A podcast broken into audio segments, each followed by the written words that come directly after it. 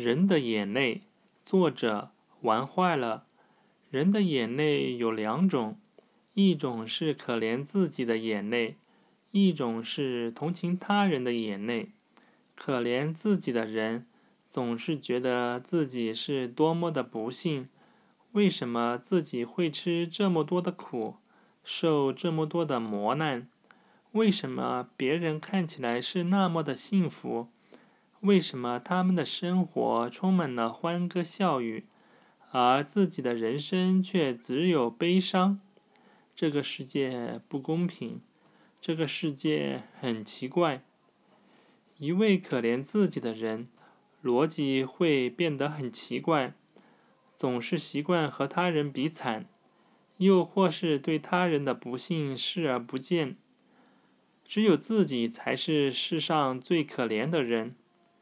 可是，仅仅觉得自己不幸又有什么用呢？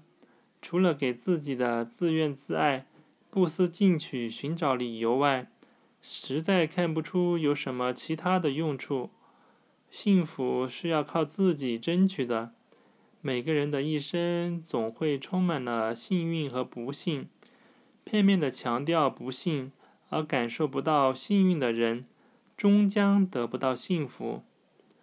同情他人的人，至少睁开了观察世界的眼睛，能够感受到别人的疾苦。世界那么大，不可能万事如意，没有悲伤。